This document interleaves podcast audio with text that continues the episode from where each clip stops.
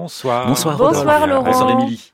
Le 27 décembre, je crois qu'il y a une nuit de la création sur France Musique. Oui. Et dans le En Piste contemporain, vous allez partager vos coups de cœur de l'année. Absolument.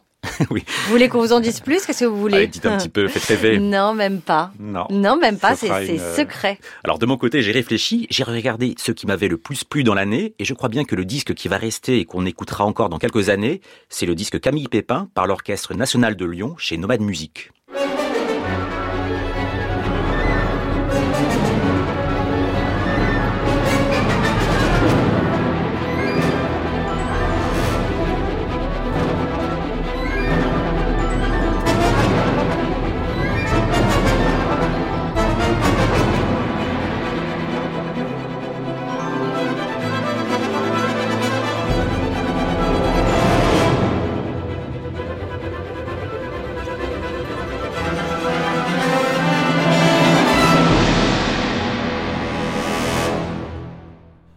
Un extrait des Confins de l'orage de Camille Pépin.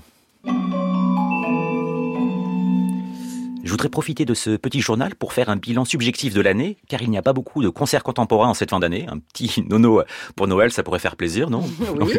La première observation, c'est que le public est de retour. En tout cas, en cette fin d'année, toutes les salles où j'étais étaient pleines. Et cela à Paris, Strasbourg ou Aix-en-Provence. Est-ce la fin de la période Covid? Je ne sais pas si je suis trop optimiste ou pas. Qu'en pensez-vous? Bah écoutez, en tout cas, tant mieux. Tant, Tant mieux. mieux. Mais j'ai l'impression que les salles sont pleines un petit peu partout depuis déjà quelques mois. L'autre observation, c'est qu'il y a eu énormément de concerts très prestigieux. Rien qu'à Paris, on a pu entendre Licht de Stockhausen, Einstein on the Beach de Glass, les espaces acoustiques de Griset ou le Grand Macabre de Ligeti, que ce soit à la Philharmonie ou à la Maison de la Radio. Et ce n'est pas fini, puisque la Philharmonie donne le 28 janvier les soldats de Timmerman, avec l'orchestre de Cologne, dirigé par François-Xavier Roth.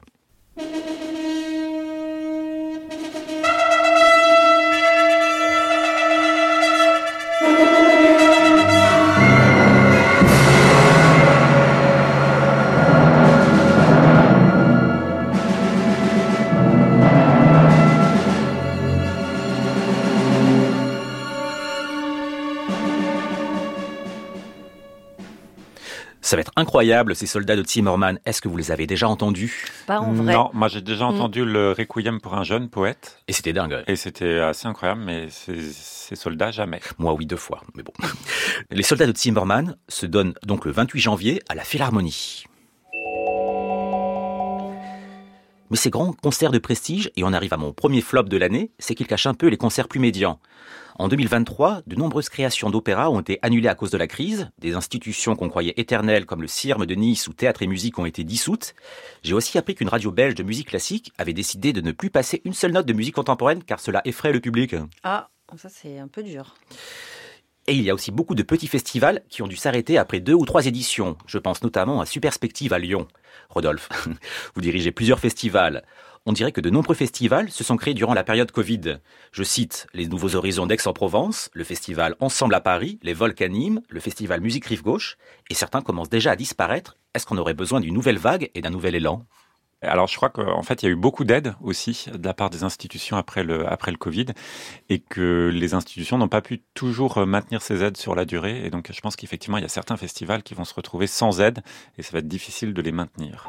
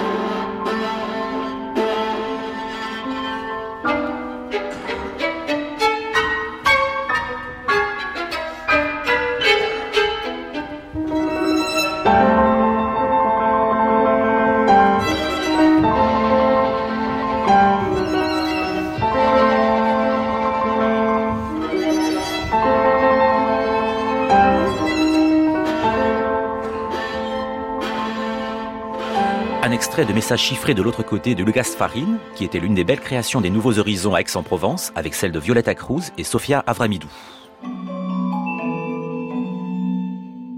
En parallèle de cela, il y a aussi de grandes institutions qui ronronnent un peu.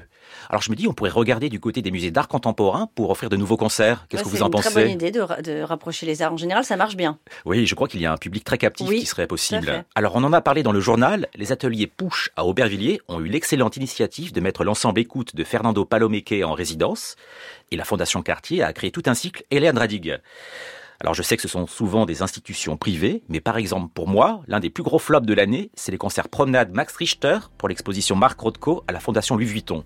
Alors sur le papier c'était improbable, et en vrai ça l'était aussi. Alors imaginez euh, vous balader dans les salles du Rothko avec cette musique en boucle hyper fort.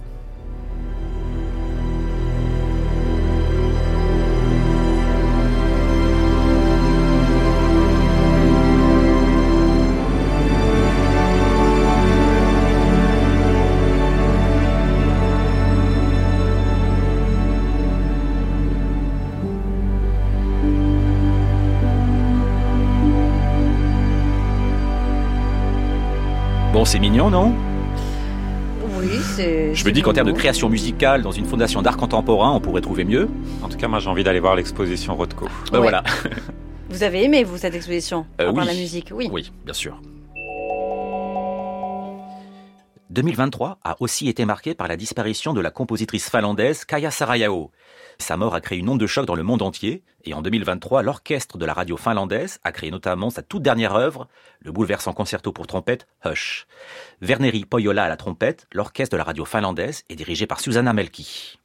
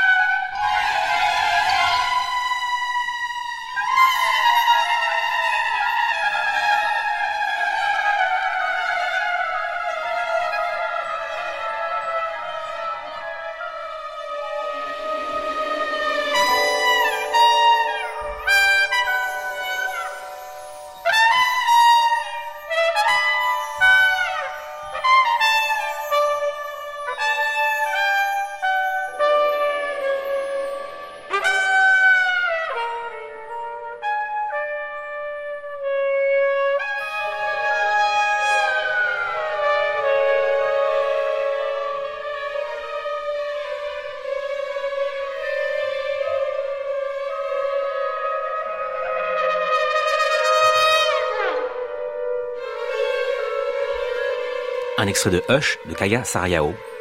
Merci Laurent Villarem. Et on ne se retrouve pas dimanche prochain, mais dans la nuit du 27 décembre, puisqu'on vous propose une nuit de la musique contemporaine. On présentera en piste de deux heures avec nos coups de cœur de l'année. Et puis vous, Laurent Villarem, vous nous proposez un reportage. Oui, absolument. Dites-nous, dites-nous. Alors, ce serait être compositeur et papa, et être compositrice et maman. Est-ce qu'on peut être les deux à la fois? Ah, Moi, c'est un sujet qui m'intéresse beaucoup. Ah bah merci. vous, vous, faites plaisir. à l'écoute. Vous allez être obligé de ne pas dormir et d'écouter la nuit. Absolument.